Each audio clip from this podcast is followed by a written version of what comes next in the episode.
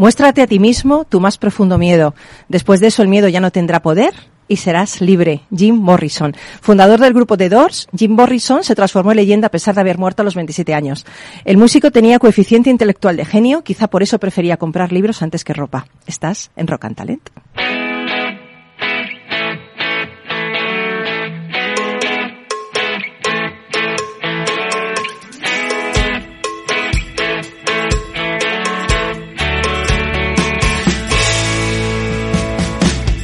En Capital Radio, Rock and Talent, con Paloma Orozco.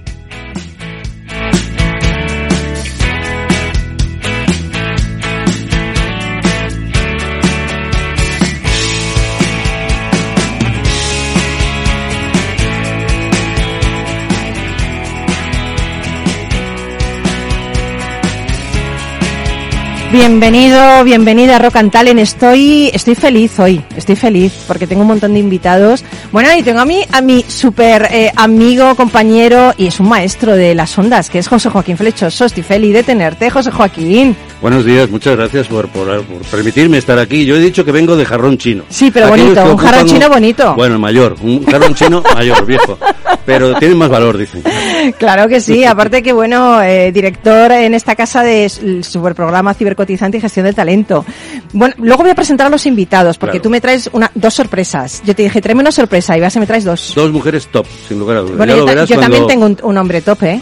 Yo hablo de, de lo que a mí me Aparte de ti, aparte de ti. Por supuesto, vamos, claro que, que lo es. a Bueno, no sé si sabes, José Joaquín, que hoy celebramos el Día de las Microempresas y de las Pequeñas y Medianas Empresas, o sea, el Día de las Pymes. Sí, de hecho acabo de publicar, acabo de subir un, un artículo a la web ¿Sí? hablando precisamente de este Día Mundial de las Pymes y hablando un poco del- de, lo que es el panorama de las pymes españolas. Pues hay que, hay que leerlo, hay que leerlo, porque Claro. según datos del Consejo Internacional para la Pequeña Empresa, este tipo de negocio representa, fijaros, yo no lo sabía, más del 90% del total de las empresas. Generan entre el 60 y el 70% del empleo y son responsables del 50% del, del Producto Interior Bruto a nivel mundial. O sea, sí. esto es súper importante. La gente yo creo que no sabe esto. Y en, y en España, precisamente a raíz de la pandemia, eh, las pymes han crecido muchísimo, sobre todo en el e-commerce. De hecho, estamos ¿Ah, en sí? un 9%, eh, que con respecto a, a esa misma cifra de e-commerce, eh, en Europa estamos en el 11%, es decir, con una capacidad importante de crecimiento y para poder llegar a unas cifras eh, homologables a otros países importantes con más tradición en el e-commerce. Bueno, esto me encanta porque yo lo leo porque me lo he estudiado, pero es que él se lo sabe. Que acabo de publicar un artículo hoy. Hombre, faltaría Sí, más. no. El Alzheimer todavía no me ha afectado A ver, del todo. pero, pero ¿sabes, ¿sabes el origen de las pymes? Eh, no. Ay, pues ese sí que lo sé yo. Ah, qué bueno. Ay, ay, ay. No tienen, a ver, no tiene un origen determinado, pero se suele atribuir su inicio a la Europa posterior a la Segunda Guerra Mundial, cuando fue necesario crear empresas pequeñas para recuperarse de los desastres de la guerra. Bueno, en España fue a partir de los años 80 eh, cuando ese tejido empresarial comenzó a tomar vida, ¿no? Bueno, pues hoy las pymes, después de la pandemia por COVID, se están recuperando y hasta algunas de ellas, fijaros, utilizan la creatividad para proponer negocios raros pero rentables. Por ejemplo, el negocio que crea fragancias a través del ADN de las personas. Yo quiero, quiero un perfume de esos, saber cómo es mi ADN. Eh, la empresa que prepara un lugar que puedes destruir con toda clase de artefactos y así reducir tu estrés. También quiero ir allí. y el tercero, eh, la gente que te enseña los movimientos de las sirenas bajo el agua y sobre y sobre la superficie y en la superficie. Ese también quiero ir. Ah, eso te iba a decir. Yo soy una Pensé sirena. que ese no querías ir. Bueno, sí, sí, es más sí, divertido. hombre, mermaid, una Ah, sirena. claro, por eso. Bueno, pues hoy aparte de José Joaquín Flechoso, que hemos dicho que es un eh, nuestro top, nuestro hombre top del tema de la tecnología y el empleo, sí, es verdad. No, no, Tenemos a otro pedazo de genio que es Emilio Alba, que es CTO de Focun. Ya sabéis que Focun son nuestros amigos expertos en identificar oportunidades pues aprovechando el que pues esas herramientas de análisis predictivo e inteligencia artificial. Yo creo que Emilio, Emilio sería a la inteligencia artificial como te diría, como Brian May de Queen al mundo de la música. ¿Cómo te gusta? Venga, May? Buenos días a todos. Hola, Paloma. Es. Se nota su debilidad. Hombre, que Brian. May es astrofísico también, aparte de ¿Cómo te músico. gusta Brian May? Claro, claro, es el, el rockero con el que más identificado estoy. Claro, y tú eres doctor, Yo soy doctor en física, doctor en física. Eh, vamos, que no estoy lejos yo de este tema. pero yo soy de Brian May. Eres el Brian May de Focus, de Focun, así Mm. de claro. Bueno, hoy eh, has traído un tema que a mí me interesa particularmente. ¿Qué perfiles van a requerir las empresas de inteligencia artificial y machine learning y cómo es el día a día de los equipos técnicos? Hoy, para que para que no sirva de precedente, vamos a hablar de humanos. eh, los, los que estamos detrás de toda esta de toda esta cara robótica, ¿verdad? Pero tú no sé, yo si eres un robot todavía. Estoy intentando dilucidar esto y llevo mucho tiempo conociéndote. Desde el final de Blade Runner lo llevas pensando. sí, sí, desde he visto cosas que nadie más ha visto directamente. Bueno, y luego, eh, José Joaquín, eh, yo tengo aquí la presentación, pero yo creo que me las presentes tú. Tú traes aquí dos sorpresas. Eh, sí, yo traigo dos, Dos mujeres, mujeres, dos sí, mujeres sí. top. Ya te lo dije anteriormente y cuando entres más en detalle, sin lugar a Sí. dudas, eh, va, va a quedar muy claramente refrendado lo que acabo de decir. Eh, las dos eh, proceden además de- del mundo de la comunicación. Una se ha alejado un poco más, que es eh, Miriam Robles, eh, eh, pero ella, mm, bueno, eh, escritora, es una persona que hace un montón de cosas y además una empresa muy importante que ha montado que se llama Suba Pluma, que luego nos contará. Y bueno, luego- bueno, espera, espera, espera, que te ha dejado una cosa. Que es que Miriam forma parte del grupo musical Faneca, formado Bueno. por cuatro chicas que hace una música, súper innovadora y personal. Que es que te la habías dejado esto. Diverti- no, es verdad. En Rock and Talent viene por talento y por música. Es que Por normalmente las- no suele venir la gente por las dos cosas. No, es verdad. por que tiene- tenemos. Combina las dos cosas perfectamente. Claro. Sí, sí. Y además empezó antes Fa- Faneca que, que Suba Pluma. Que suba pluma. Bueno, sí, más o menos en realidad a la vez. A la vez, ¿no? Bueno, luego no lo cuenta, luego no Venga, lo cuentas vale, porque nos queda Bárbara, ¿no? Bueno, nos queda Bárbara, sí, no, y Bárbara Yuste, bueno, ha escrito un libro muy, muy interesante, eh, sobre todo muy relacionado con estos eh, momentos actuales, ¿no? De los, los algoritmos y la comunicación. Luego nos contará ella un la un poco más. comunicación en tiempos de algoritmos. Claro, es lo más importante en este momento. Ya no es la comunicación normal, los algoritmos también nos delatan cuando hay una fake news, es una cosa. Esto le va a encantar, a, le va a encantar a Emilio este tema. A Emilio tengo fichado ya para un programa mío de los próximos también aquí. Yo estoy hoy pescando en todas las partes. Estás muy bien, muy bien, pero pescando de forma tecnológica, te veo. Claro, O sea, tú la caña, ¿no? Tú utilizas ya, No, pues, la, la caña me la das tú a mí. Claro, cuando me dices, oye, hay que buscar más gente, no sé qué. No, Ahí no, no, es que claro, yo cada vez que traes estas invitadas y fíjate, eh, Emilio, Bárbara y, y Miriam, vamos a hacer un programa de lujo, pero de No lujo. es habitual traer Y- esta- invitadas este no, sin y, encima te digo una cosa, que a los mandos de todo esto está Miki Garay. Claro, hombre. No, sé si, si pe- pegarme un tiro o seguir adelante. A- adelante, con Miki siempre adelante. Miki Forever, te Siempre queremos Miki, claro está ahí con toda la música, que bueno. Eh, queremos empezar con una canción, eh, bueno, lo- a ver si sabéis de qué va. Yo os pongo la canción y me decís a ver si la reconocéis, ¿vale? Venga, comenzamos, vamos a, vamos a ello.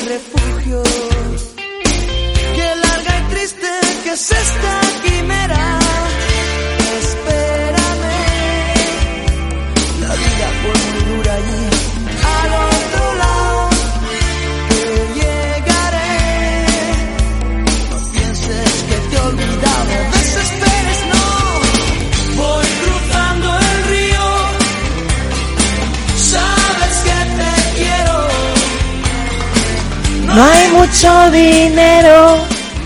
Lo he pasado mal. Me habéis dejado sola cantando tan tango, espaldas mojadas. Emilio, ¿no te animas? Esta no. Esta no te la sé, Ah, porque es muy, no. es muy joven. Esta sí, la, José Joaquín y yo sí. No, Yo soy joven y me la sé. Vale, gracias Miriam, nos acabas de llamar viejos a todos, me ha gustado, ya no vuelvan más. Directamente. Vale, después de esto no sé si va a poder remontar, pero voy a intentarlo, voy a intentarlo, Claro. venga. Voy a intentarlo con Super Emilio Albalinero, CTO de Focun, talento, imaginación, compromiso, me encanta vuestro lema, siempre lo digo, lo digo, lo utilizo para todo, ¿eh? Me alegro, Lo me que no se mide no se puede mejorar. Eso es. Sirve para es. todo esto, ¿eh? Desde finales del 19, ¿no? Lo empezaba Lord Kelvin y, y es importante, importante tener idea de que más que hablar de inteligencia artificial y, y temas de moda, que podemos decir, si Sí. si sigue estando de moda, es hacer cosas que se puedan medir, que puedan servir para mejorar la vida de la gente en general. Exactamente. Y vosotros hacéis eso. Y nosotros queremos hacer eso, eso decimos, ¿verdad? Qué Sí, sí, sí, bonito. y a mí me gusta mucho este tema porque dices, es la primera vez que no voy a hablar de robot, voy a hablar de humanos. Hay mucha gente que a veces cuando tenemos el consultorio llama muy preocupados, ¿no? Eh, Nos van a quitar el trabajo lo- lo- los robots y tal. Bueno, tampoco, en fin, no sé. Trabajos a lo mejor que, que, que son un poco incómodos. Te puedes dedicar tú más a crear cosas. Trabajos además que son muy ingratos y que además no dan resultado porque a lo mejor tú te pones a analizar datos y no eres tan bueno como un robot, ¿no? Pero, pero claro, a mí me, me gustaría hoy hablar de ese tema contigo de cómo son los perfiles más buscados en las empresas de inteligencia artificial y machine learning, porque queremos desmontar el mito de los robots nos van a quitar el trabajo. Pues no, ¿no? Sí, no, digamos que más de- del lado de la, de la aplicación, ¿no? Del lado receptor de toda la que es la, la capa de automatización, que obviamente está, está, existe y cada vez más, es un poco toda la gente que cuando, en general, cuando un tema se pone de moda, pues le, apere- le apetece mojarse, le apetece tocarlo y le apetece trabajar en él o, Claro. o- o sentir que se expone, ¿no? Entonces, un poco, ¿qué diferentes perfiles, necesidades hay para, para todo el que está empezando o que quiere reconvertirse a estar más cerca de trabajar con estas tecnologías? Que no es más que eso, es, es un conjunto de tecnologías, igual que uno abre una caja de herramientas y está la llave inglesa, está el martillo y el destornillador, pues aquí también tenemos un conjunto de tecnologías y eh, algunas son un poco diferentes y cómo nos podemos acercar a ellas y cómo funciona realmente un flujo de un equipo de estas características. ¿Y, y cuáles son esos perfiles? Pues Así como tú, bueno, que hayan estudiado tanto. demasiado, ¿no? Madre O sea, mía. es cierto, es cierto que aunque, aunque históricamente y, y quizá es el grueso, ¿no? De, de la fuerza de trabajo, pues gente de, de ingeniería o carreras de, de ciencias puras, puede ser física, matemáticas, etcétera, pero cada vez más, sobre todo en cosas como procesamiento del lenguaje natural, que hay mucho de lingüística, ¿no? ¿Ah, lingüística sí? computacional, etcétera, y, y- y, eh, eh, eso es, pero cada vez más, pues cuando se habla de derecho legal va a hacer ja- falta gente que sepa de derecho y sepa de automatización, cuando hablemos de cómo eh, bueno, estamos hablando de fake news, ¿no? Vamos a hablar de comunicación, pues seguramente periodismo y comunicación, pues entender las herramientas, incluso algo que hasta ahora está muy, muy separado, ¿no? Que es la idea de trabajar con esas herramientas, apoyarnos Sí. en el código para, para potenciar nuestro propio trabajo, ¿no? Siempre es como que están los del código que vienen a fastidiarnos, a decirnos cómo tenemos, cómo tenemos que, dónde tenemos que hacer clic, ¿no? Cuando no yo ya problemas, ahora me dicen, pues es, es al revés, ¿no? Eh, posiblemente cada vez más perfiles eh, que tienen que ver con, con el lenguaje humano, con la capacidad de transmitir, lo que tienes que ser capaz de tener unas bases para poder aprovechar el código, incluso eh, contribuir a él eh, para potenciar sus habilidades, ¿no? Pero es cierto que ahora mismo la inmensa mayoría es personas de, de ingeniería o de, o, digamos, de formación de Pero hay que física, abrir el abanico, porque claro, es cuestión de, de que todos los sectores van a demandar que esta habilidad nueva a nivel tecnológico se inserte dentro de sus de su propio trabajo, ¿no? Sin los abogados, alguna, los periodistas. Va a ser un gran valor que, que vaya a aportar un profesional, independientemente del campo en el que trabaje, sea la medicina, sea el periodismo, sea la comunicación, Claro, sea el derecho. José Joaquín quería decir algo. Sí, bueno, eh, básicamente yo, eh, eh, eh, apuntando a lo que estaba diciendo Emilio, ahora mismo estamos también en una versión 2.0 de ciertas profesiones. Por ejemplo, el tema del lenguaje natural exige que haya eh, lingüistas que eh, aporten el valor y sobre todo la, sensatez a la hora de hablar de ese lenguaje natural. O verificadores de algoritmos, que es muy importante porque no todos los algoritmos eh, eh, sirven para todo. ¿no? Entonces, de hecho, también la aportación de la formación profesional al mundo de la inteligencia artificial en general, a todo el mundo digital, es muy importante. Y son estudios hasta ahora de un grado inferior, un tanto estigmatizados, pero sin lugar a dudas estamos viendo cómo se crean equipos multidisciplinarios, ¿no, Emilio? Claro. Absolutamente. Cuando digo sí. ingeniería y tal, obviamente pues de ingeniería técnica, formación profesional, que son perfiles que tenemos Exacto. en nuestra en nuestra empresa, ¿no? Actualmente, ¿cuál sería, digamos, el, el grueso, los diferentes? Si hay que hacer, si hay que hacer etiquetas, ¿no? El siempre, ¿por qué, sí. ¿por qué hay que ponerle una etiqueta a todo? Bueno, vamos, vamos a ponerle una etiqueta a todo, ¿no? Que vale. mi trabajo es clasificar. Eh, tenemos pues el, el, trabajo histórico que siempre ha existido de analista de datos, que a veces se le, todos los trabajos se le van cambiando el nombre para hacerse más modernos, pero en realidad analista de datos sigue siendo un perfil clave para manejar herramientas desde pues si me apuras Excel hasta base de datos SQL hasta herramientas un poco más sofisticadas que lo que tienen es que entender pues cómo es la información que tengo disponible para entrenar Qué un algoritmo eso, me, que me está saliendo. Es es lo más difícil, al final es, es bonito, ¿eh? convertir el dato en lecturas, qué gráficas hago para poder comunicar lo Son que como tengo. los detectives de los datos. Sí, lo, lo podemos ver así, lo, lo, los que los interrogan, ¿no? Los, sí, sí, sí. pones a los datos al otro lado de la mesa y le dice, bueno, de aquí no vamos a salir hasta que confieses, ¿no? Madre mía. Y el analista de datos, pues maneja quizá el, el abanico más amplio de herramientas es una es un tipo sobre todo a, a, partir de la digamos de la revolución del ordenador en la oficina no podemos hablar de los 80 Mm. un perfil que ha existido en toda compañía y que ahora quizá lo que sigue haciendo es exactamente lo mismo con herramientas nuevas no y quizá algún cambio de, de título en el LinkedIn.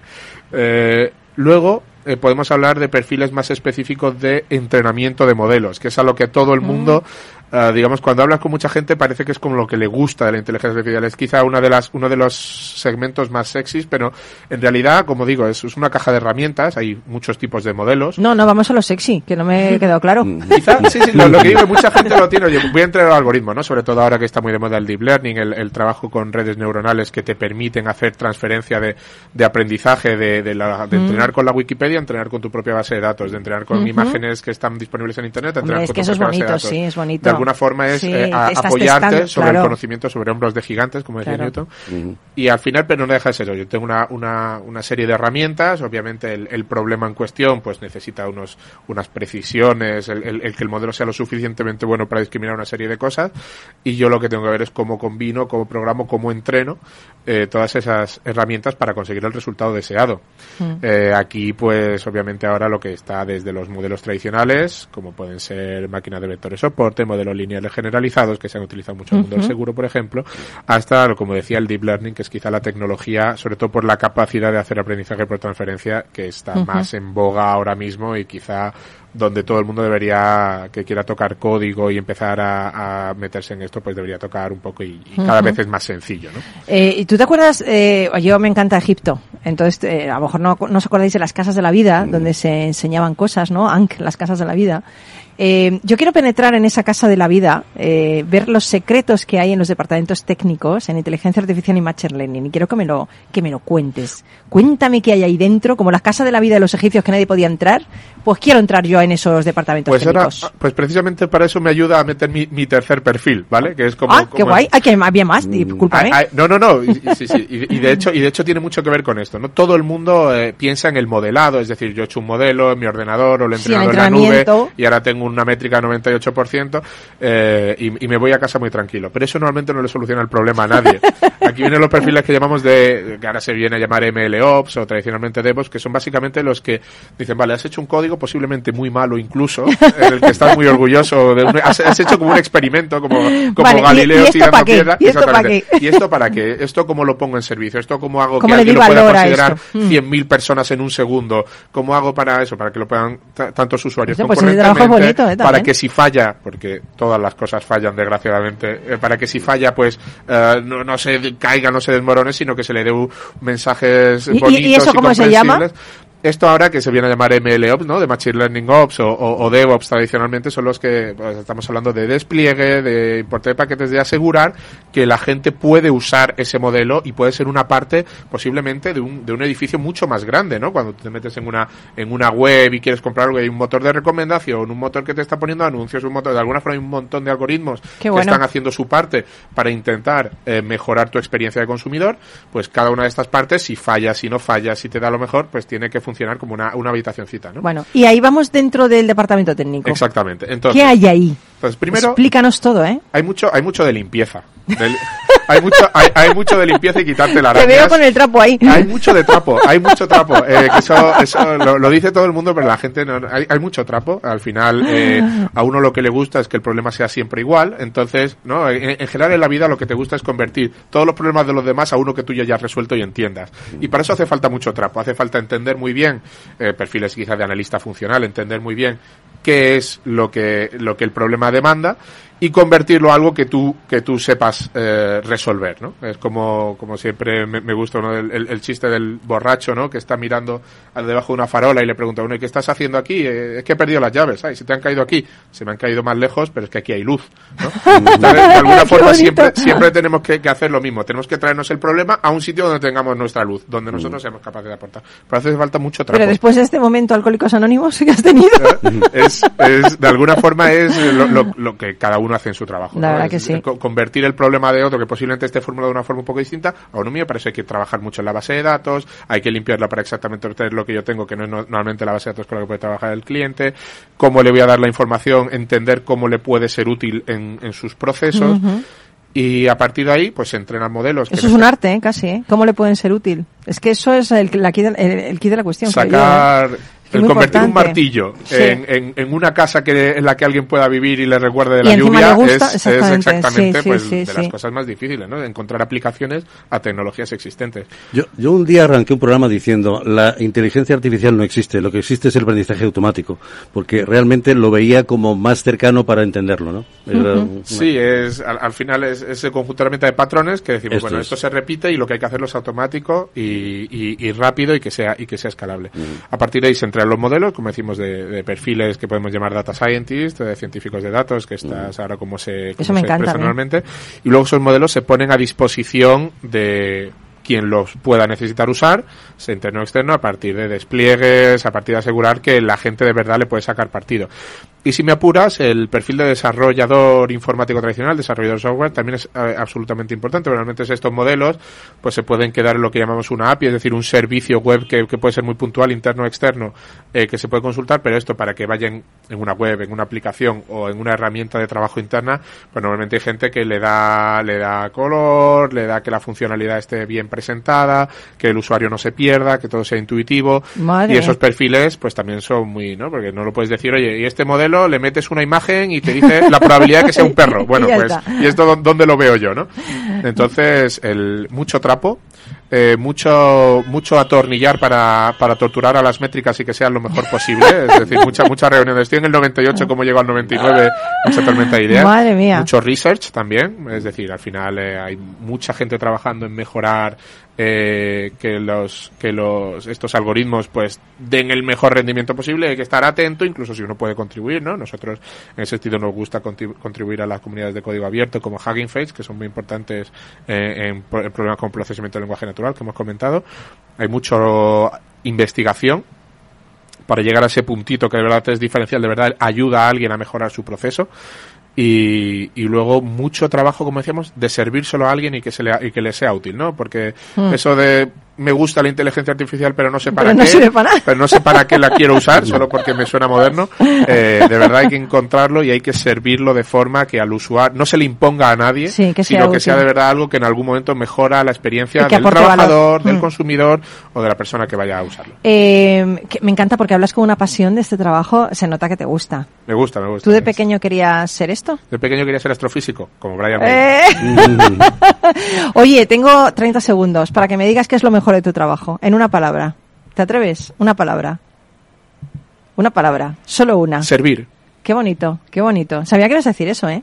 No me digas. Sí, no sé por qué, pero lo sabía. cuando, cuando algo, o sea, a nosotros lo que nos gusta es cuando algo, eh, después de mucho trabajo, mucho limpiar, mucho intentar entender, mucho pelearnos con el silicio, de pronto se convierte en algo útil. Mm. Eh, pasa a veces, hay veces que no pasa, hay veces que sí como toda la vida, y cuando sirve, pues... Qué gusto, muy- ¿no? La verdad, la verdad es que es muy, muy agradable. Oye, pues Emilio, te agradezco un montón que desde Focun nos hayas dado esta visión y desde tu propia visión, Emilio Alba, eh, CTO de Focun, eh, porque nos has... eh, eh, es que me, me han dado ganas ahora de ser verificadora de algoritmos. Me viene, me viene un poco tarde ya esto. No, No, no, no, no, en absoluto. Todo lo contrario. De nuevo, me ha dado de nuevo, ahora. Me ha dado ganas, oye, que me no sé, de repente lo he visto atra- atractivo, ¿no? Totalmente. Y, necesar- no y sé. so- totalmente necesario. Sí, sí, voy, voy a intentar, voy a intentar. Bueno, paramos un poquito nada más, muy poco, muy poco, pero no te vayas, porfa. Porque es que, mira, a la vuelta tenemos a Bárbara Yuste, que ha escrito un libro que tiene mucho que ver con lo que estamos hablando, la comunicación en tiempos de algoritmos, y Miriam Robles, que es fundadora de una empresa que te va a sorprender. Así que sigue con nosotros. No hay mucho dinero, lo he pasado mal. Si estás pensando en comprar una casa, entra en cuchabank.es y accede a nuestra oferta hipotecaria. Cuchabank, el banco de tu nueva casa. Capital Radio Madrid 103.2. Nueva frecuencia, nuevo sonido. Gráficas Naciones. Más de 50 años de experiencia en el sector de las artes gráficas. Apostamos por la última tecnología tanto en impresión offset como en digital y gran formato. Realizamos todo tipo de impresión. Tarjetas de visita, folletos, libros, vinilos, decoración y montaje de stands. Más información en el 91 629 2145 o en gráficasnaciones.es. En el balance nos preocupamos por nuestros hijos, por su vinculación con el mundo de Internet y las redes sociales, y analizamos sus riesgos de la mano de Pilar Rodríguez en Familias Enredadas. Todos los lunes a las ocho y media de la tarde en El Balance, Capital Radio. Para personas inquietas, Capital Radio.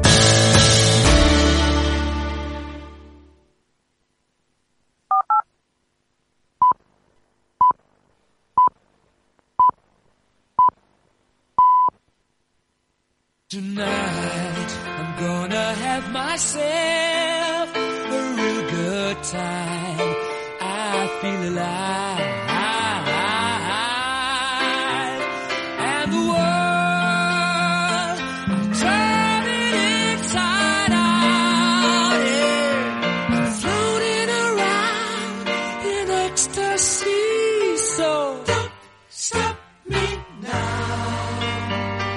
Rock and Talent con Paloma Orozco.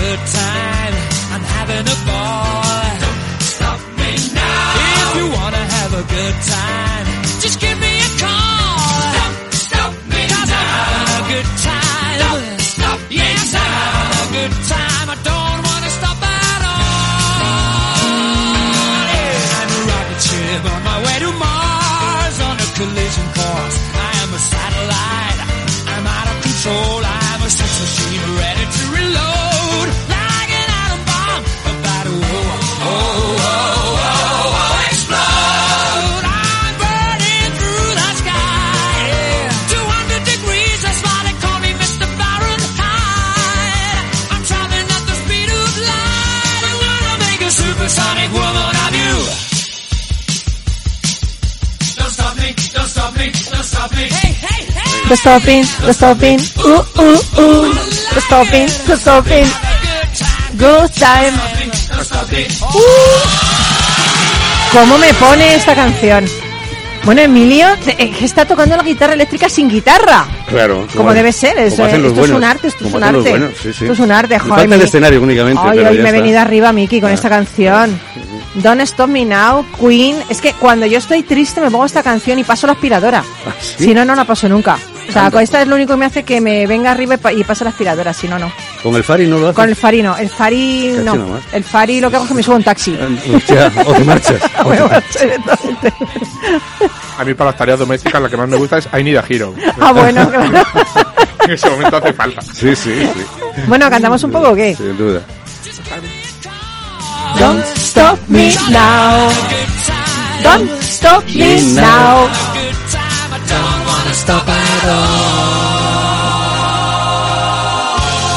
Y era y después he subido Ya, bien del bajón. Llegar a ese nivel ya.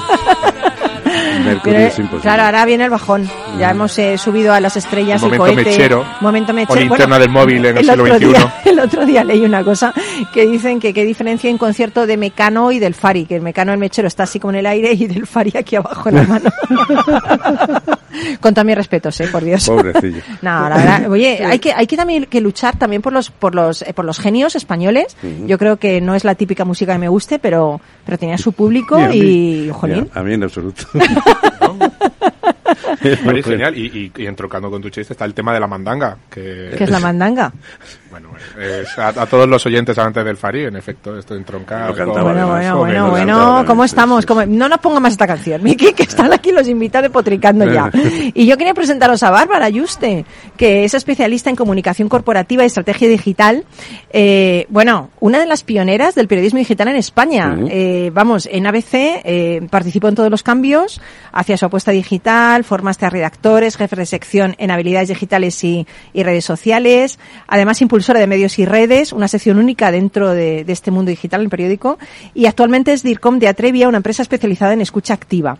¿Y por qué hemos invitado a Bárbara, aparte por todo esto? Porque ya con todo esto teníamos ya un programa directamente.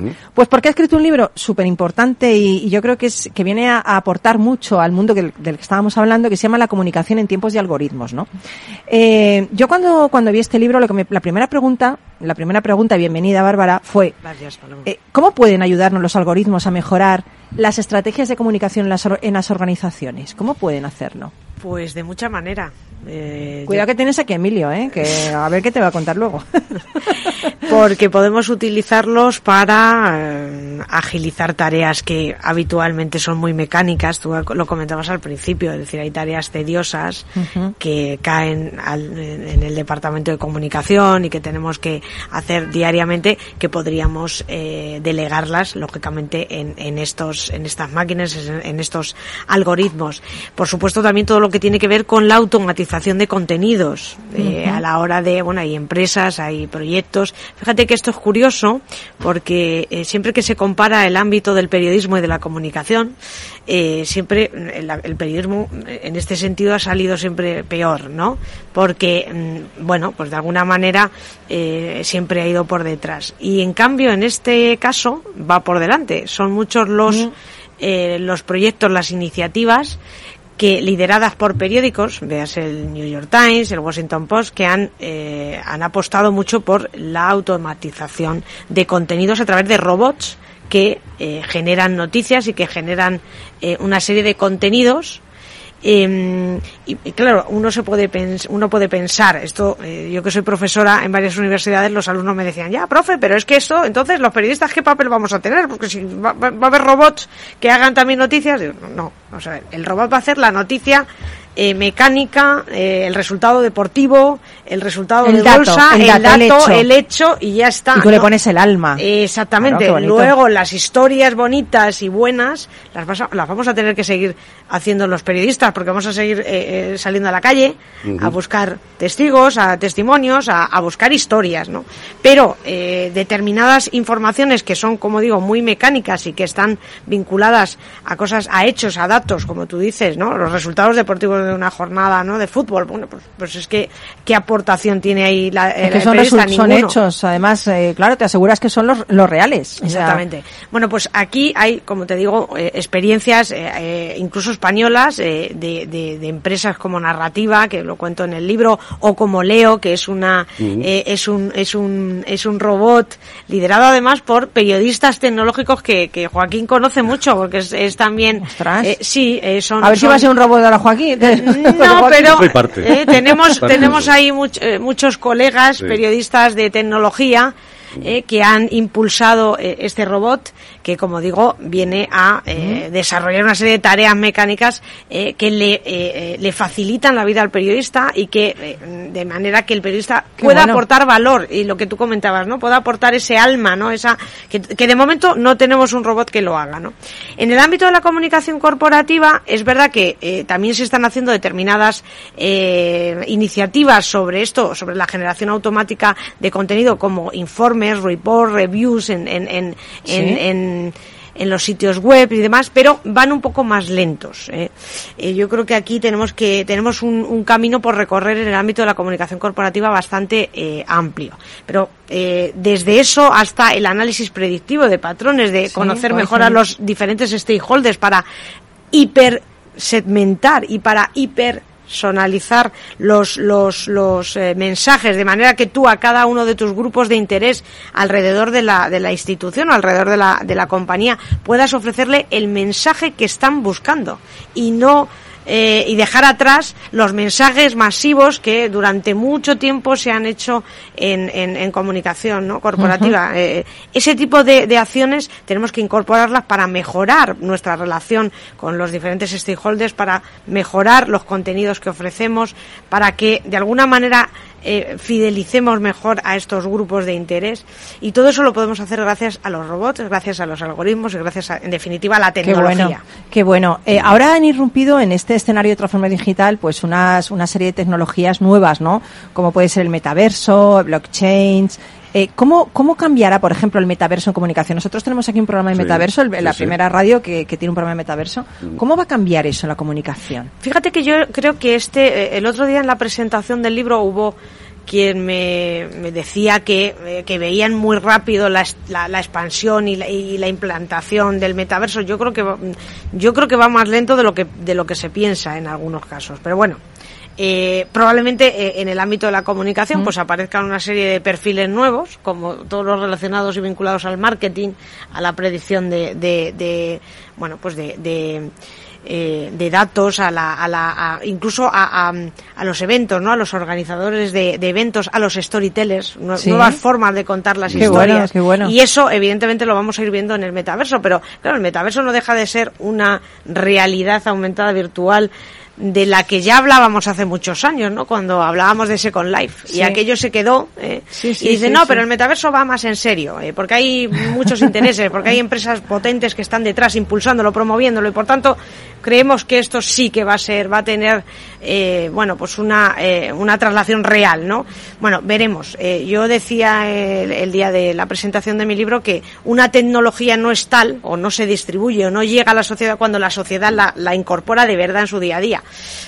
estamos en ello, ¿no? Estamos en ello, es decir, yo creo que el tema del metaverso, pues vamos, vamos a verlo, pero más, más lento. Yo quería hacer un breve apunte en, en dos temas. Primero, como decía al principio, el tema de las fake news.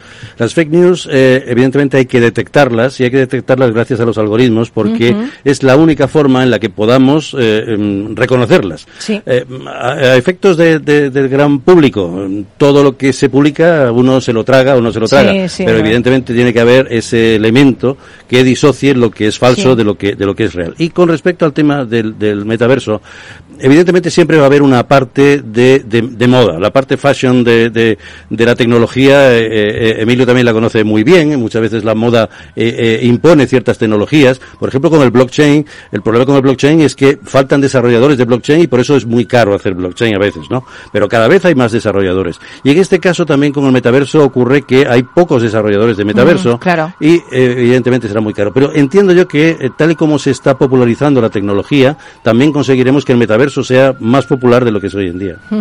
A mí me encanta el metaverso porque soy más joven. Me hacen un avatar y yo soy ¿Sabes? jovencísima. Yo con ¿eh? respecto, guapísima con a lo que metaverso. comentaba Joaquín, estoy completamente de acuerdo que los algoritmos nos ayudan a detectar e identificar las fake news. Claro. De hecho, hay muchas empresas, y medios de comunicación que todos conocemos, ¿no? Maldita, Neutral, que están de- Ujú. dedicados a la verificación de, de información, a la detección de fake news y todavía no están desa- no están implementando la tecnología eh, puntera para hacerlo más rápido. Todavía eh, eh, utilizan, combinan eh, determinadas herramientas con la labor humana, porque no tienen todavía. Es decir, eh, pensemos que la tecnología en este sentido, que es absolutamente certera y, y- y- Sí, sí. y, precisa, eh, es, es muy cara. y todavía las empresas y, los medios y tal, pues están reticentes a hacer esas, esas inversiones, pero que está claro que gracias a la tecnología será mucho más fácil detectar un- una fake news y detectar sobre todo algo muy importante para la reputación de las compañías, Claro. que es detectar una potencial crisis. ¿Vale? Mm, una potencial bueno. crisis que a partir de ahí se pueda desenvolver y, y Hacerte crecer una estrategia, claro. exactamente y hacer una estrategia para retener y para frenar una posible Mm. crisis reputacional. Esto es fundamental y yo creo que de cara a, a los mm, al contexto que vivimos de, de fake news es, es, es fundamental te- desarrollarlo. Pues oye, me ha encantado. Además, las fake news es una es un- uno de los capítulos de su libro, ¿eh? Que Sí, sí, yo he sí. estado ahí No, no, por- estudiando. por- por eso lo he- lo he Y, sacado, porque ya lo he claro, trabajado no, no, no. Y bueno, yo lo recomiendo, ¿eh? Yo recomiendo la comunicación en tiempos de algoritmos eh, de Bárbara Yuste porque es una una persona que tiene toda la autoridad para hablar de esto y que nos, nos eh, da, da luz al final del túnel, ¿no? Que nos orienta y es como otra como tú, pero en mujer, mira, Emilio. Otra, otra abridora de caminos, ¿eh? Otra Verdad. abridora de caminos, ¿eh? bueno, mil gracias, Bárbara. Gracias Eh, a vosotros, ha sido muy interesante. y, estar y aquí. nada, quédate porque ahora vamos a conocer también. Ahora, ahora nos vamos a volar un poco. Nos vamos a volar. Bien. Eh, lo tenemos claro esto, ¿no? Tú eres paloma, ¿no? Yo soy paloma, Claro. imagínate si no vuelo yo. hay que Yo volar, claro. Todos los días estoy volando, todos los días. Y hablaremos de las Ah, plumas también. Sí, hablaremos de Las- plumas, plumas, sí. paloma y pluma están Ahí muy está, ahí está, ahí conectados. está, Ah, está, está conectado, está conectadísimo. Como tú digas. Así que nos vamos, no sé qué canción me va a poner a Miki porque me ha dicho que es una sorpresa. Ah, No sé.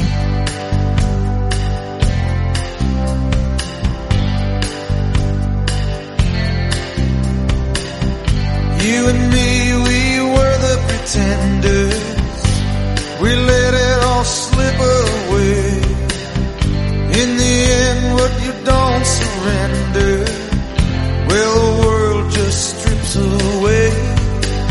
Girl, ain't no kindness in the face of strangers. We ain't gonna find no miracles here. Well, you can wait on your blessings, my darling. I got a deal for you right here.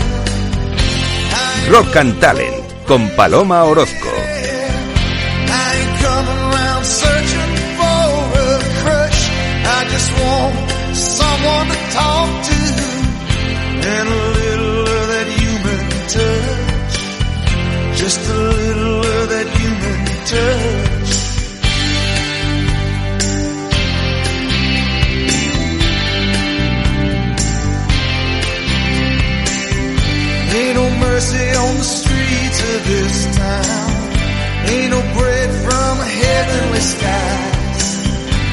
Ain't nobody drawing wine from this blood. It's just you and me tonight. Tell me in a world without pity. Do you think what I'm asking too much? Bueno, me ha puesto a Bruce, que yo decía que es un clásico. Digo, a lo mismo me va, me va y me va a poner Fari ahora. no, no lo ponemos. Normalmente. Bueno, bienvenida Miriam Robles. Muchas gracias, Paloma. Fundadora de Sua Pluma, una iniciativa innovadora de confeccionar artesanalmente pendientes de plumas de aves. Una historia de emprendimiento y éxito en el Día de las Pymes, porque madre mía, vienes aquí llena de plumas, por otro lado. Sí, Vamos, vengo ma- con todo. hay veces que eres vedette y me lo creo ahora mismo. no, pero qué bonito, ¿eh? Llevas unos pendientes, un colgante súper bonito de plumas. Además, cada pendiente es único, ¿no? Sí, son diseños exclusivos normalmente. Ahora sí que es verdad que estoy intentando unificar un poco porque si no es una locura al final, si cada uno es distinto porque mía, mucha sí, gente sí. me escribe en plan, quiero este, uno de hace un año y entonces al final tengo que, que conseguirlo. modelos. Claro, porque bueno, no siempre es fácil, hay, hay plumas que de repente ya no tengo, como Madre mía, pero, pero ¿dónde se recolectan tantas plumas? ¿Qué haces? ¿Dónde las encuentras? Pues tengo como varios proveedores, o sea, unos son los eh, centros de recuperación de aves, que ahí siempre pues desprenden, ¿no? Sabéis que las, Vale, las hay, que, aves- hay que decir que no se les quita a, las- a los No, animales lo no, mismo, claro. cada que año mudan Claro, que coges lo que, lo que les sobra, vamos, quiero decir. Sí, de hecho en estas épocas, en, en el veranito, empiezan a soltar y eh, cada año mudan como todo el plumaje. Entonces, por ejemplo, pues luego gente particular que de repente tiene un ave, por ejemplo, un peluquero de mi madre que tiene, que esto es muy gracioso, que le estaba peinando un día y le dijo, sí, pues es que tengo un guacamayo, tal. Y mi madre, ah, pues mi hija trabaja con plumas, tienes que guardárselas.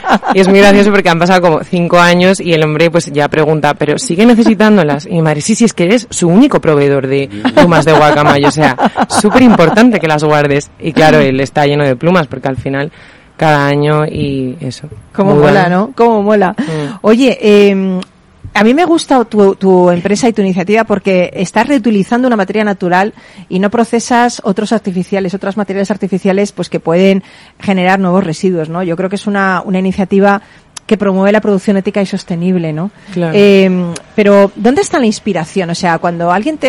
eh, ¿Cómo, cómo te inspiras en hacer estas, estos pendientes, estos tocados, ¿no? ¿Qué hacéis? ¿Collares, pendientes, tocados? Sí, tocados. ¿Cómo Ahora te estoy inspiras? broches también de mariposas, Pero, sombreros. ¿De dónde te viene eso, la, in- la inspiración para hacer eso? Pues bueno, yo creo que la pluma en sí es un- como para mí de los elementos naturales más bonitos Sí. eh, que hay, bueno, como las flores, ¿no? Diría que hay esos dos que a mí me encantan. Entonces creo que ellas ya son muy inspiradoras de por sí.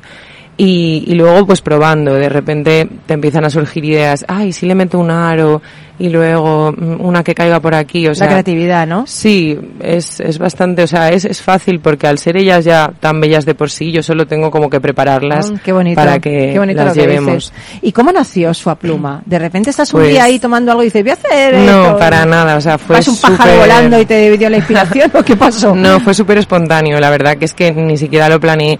Eh, simplemente a mí me encantaban los pendientes de plumas y eran como muy difíciles de encontrar, o sea, me costaba mucho Es encontrarlos. verdad, porque yo es verdad que los uso y son difíciles de encontrar y Sí. sobre todo grandes son difíciles, los tienes pequeñitos, sí. Sí, total, y como súper típicos, los de pavo real. Sí. Suele ser. Entonces, nada, pues la historia fue que eh, un día encontré un puesto, y entonces me compré mi pendiente de pluma, iba yo encantada, y ese mismo día se me rompió.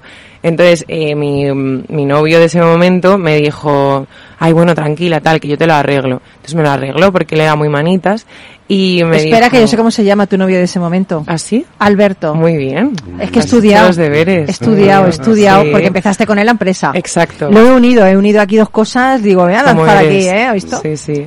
Pues Alberto, efectivamente, que es una persona muy bonita y muy manitas, me lo arregló y me dijo, bueno, pero si esto lo podemos hacer nosotros. Y yo, uy, sí, ¿cómo tal? Entonces un día encontramos una pluma de paloma así, muy fea Pa' por la vea. calle. Bueno, gracias, o sea, no, es que las de paloma justo, pues, Sí, no son, como bonitas. las sí. menos... Eso que sí verdad. Sí, hay algunas bonitas, ¿eh? pero no suelen ser. Bueno, entonces encontramos una y, y me dijo, mira, ya verás, tal. Y entonces fuimos a comprar unas cositas, tal. Me dijo, mira, aquí tienes tu pendiente. Y yo, "Ah, ¿y entonces dónde podemos encontrar plumas bonitas? Y entonces ya nos pusimos a investigar, nos pusimos a ir por la zona de Brunete y así como a buscar, pues eso, protectoras avícolas. Qué y claro, era muy gracioso porque aparecíamos ahí, pues dos chavales, que era lo que éramos, y... Darme plumas. eh, claro, a, a un señor granjero, ¿sabes? que está ahí como con sus cosas, y era como, hola, mm, ¿te importa que miremos a ver si hay plumas por aquí? El señor como con una cara de extrañeza, en plan, ah, que me queréis limpiar la jaula, sí, sí, pues darle.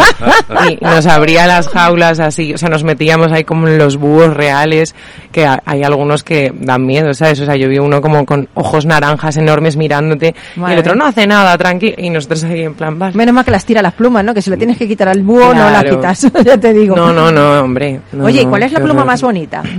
Ah, uff, pues sería difícil.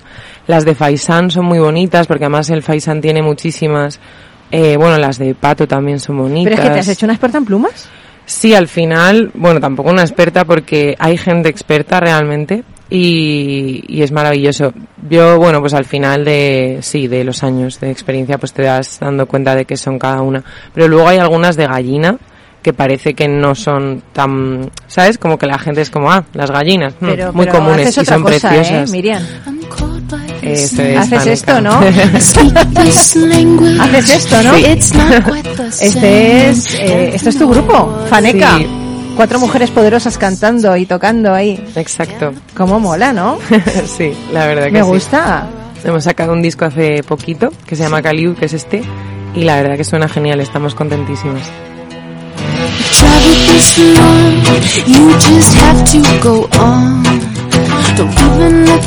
To see how far you've gone, though your body is bent. Pues Joaquín quiere decir algo. No, quería preguntarle una cosa. El nombre de su pluma yo nunca lo he sabido. ¿Es de tu Ah, época que Es- estuviste...? espera, espera, que esto es gallego o portugués, por lo menos. No, no, Pues- pero por eso, la época que estuviste tú en Lisboa, ¿se te ocurrió? Exacto, sí, Claro, se me es que ocurrió un su poco ahí. pluma es su Claro, pluma. Es que nunca Claro, lo sabía. es que estuve viviendo un Imaginado añito un en, en Lisboa Ah. y además mi madre es gallega, entonces tengo Ya, ahí como, Hombre.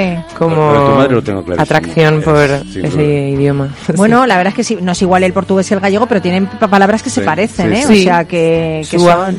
sí, su que pluma es su pluma. común. Sí, Sí, sí. exacto. Oye, me gusta también muchísimo cómo, cómo es este grupo, la música que hacéis, ¿eh? Está Sí, muy bien. Os veo escucharlo. todas las cuatro mujeres poderosas llenas de plumas, tipo ahí los Sí. Lakota ahí, los, los indios en la Lakota ahí. presentación del disco nos las pusimos todas. Ah, sí. claro. Aparte que, que el hecho de, de ponerte de ponerte cosas naturales te potencia mucho tu energía natural. Sí, no es lo ponerte un pedazo de plástico ahí en la oreja que ponerte una pluma, o sea, es que te sientes mucho más poderoso, ¿que no? Sí, a mí el hecho de que, de que sea de un ave que ha estado volando por el cielo, o sea, ya me parece que tiene una energía como muy potente.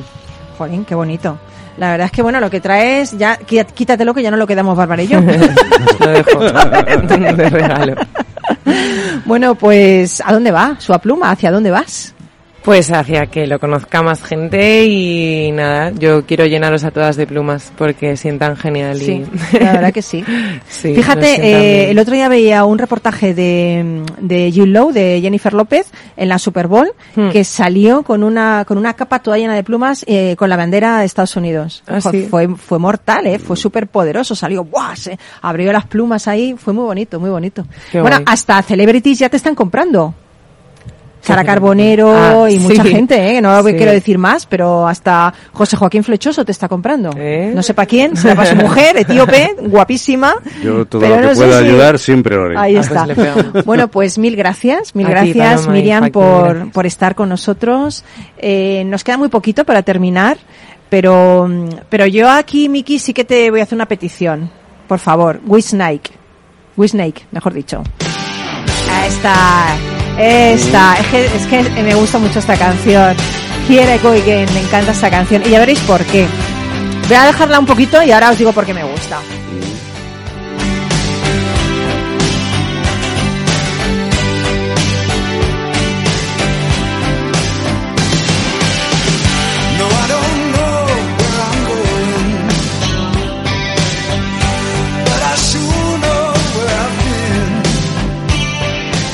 Me gusta esta canción porque dice, aquí voy otra vez, sigo buscando una respuesta, nunca aparezco a encontrar lo que busco. Oh Señor, rezo para que me des la fuerza para continuar, porque sé lo que significa caminar a lo largo de la solitaria calle de los sueños. ¿Quién no ha estado alguna vez aquí? ¿Quién no ha caminado alguna vez por la solitaria calle de los sueños en soledad como canta Snake, no? Pero si haces que las cosas sucedan, los sueños se cumplirán al ritmo que marque tu corazón. En su libro Walden, Thoreau, el escritor Thoreau, uno de mis escritores favoritos, escribió, ¿por qué hemos de tener un- una prisa tan grande en triunfar y en empresas tan desesperadas? Si un hombre no marcha a igual paso que sus compañeros, puede que eso se deba a que escu- escucha un tambor diferente, que camine al ritmo de la música que oye aunque sea lenta y remota. Y yo pienso que es mejor escuchar el tambor de tu corazón, ¿no? Aquel que solo guía tus pasos, no los de los demás. Y entonces te será revelado dónde eres más necesario y qué es lo que te hará feliz. Ay, cuando sientas que todo se pone en tu contra, recuerda que un avión despega contra el viento, no a favor. Mil gracias a nuestros invitados por inspirarnos hoy, por estar con nosotros, por compartir risas, incluso por tocar la guitarra eléctrica sin guitarra, Emilio Alba Linero de Focun. Muchas gracias, Paloma. Mil gracias, Bárbara Yuste. Te deseo muchísimo éxito con tu libro, La comunicación en tiempos de algoritmos, porque arrojas mucha luz sobre cosas que teníamos un poco así en la penumbra, ¿no? Muchas gracias, Paloma, por la oportunidad. Eh, mil gracias, Miriam, también por tu talento, por reciclar todas esas plumas. Vamos a consumir más cosas naturales, vamos a empoderarnos con la naturaleza, que es lo más bonito. Así que ya os estáis metiendo todos ahí en su pluma y, y que veréis qué bonitas cosas tienen, ¿eh? Gracias. Y, y también por tu talento musical, ¿eh? Que me he quedado yo, ya me voy a descargar tu, tu Sí, disco, sí, ¿eh? escúchate lo que te va a gustar. Y a ti que te voy a contar, compañero, amigo, maestro, mentor, yo, que enca- sé de eh, todo, yo José Joaquín Flechoso, por Dios. Siempre es un placer estar Eh, contigo. el hombre que es joven independientemente de la que tenga. Sí, porque así yo es, así voy, es. voy a operarme el carnet de identidad también. Está. Yo he decidido en envejecer. Bueno, muchas gracias a ti por estar ahí. Un abrazo enorme de todos los que hacemos Rock and Talent. Sé muy feliz haciendo felices a los demás, que eso es una de las claves del amor. Y no olvides mi consejo samurai de hoy. Si no es tuyo, no lo tomes. Si no es correcto, no lo hagas. Si no es verdad, no lo digas. Y si no sabes, cállate. Un beso. Hasta el lunes que viene. Chao. Pasa una buena semana.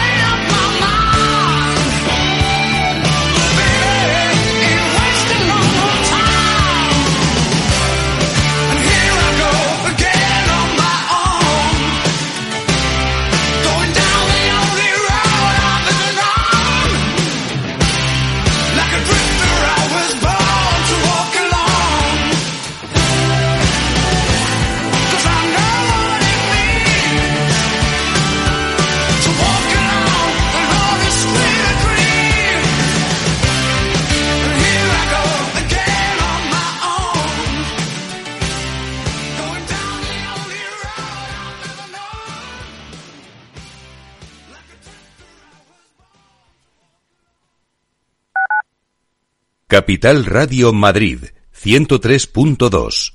Nueva frecuencia, nuevo sonido. Disfruta de la mejor cocina gallega en Montes de Galicia. Todo un clásico moderno en el barrio de Salamanca. Disfruta de la variada dieta atlántica, de las mejores carnes y pescados tratados con respeto y transparencia y regados con una de las mejores bodegas de la zona. En grupo, en familia o en pareja, Montes de Galicia te ofrece el espacio perfecto en cada ocasión.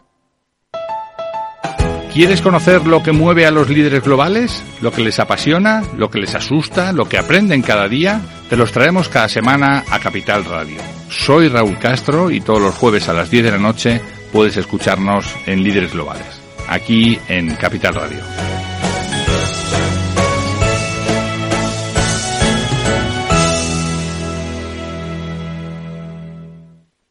Esto te estás perdiendo si no escuchas a Luis Vicente Muñoz en Capital, La Bolsa y la Vida.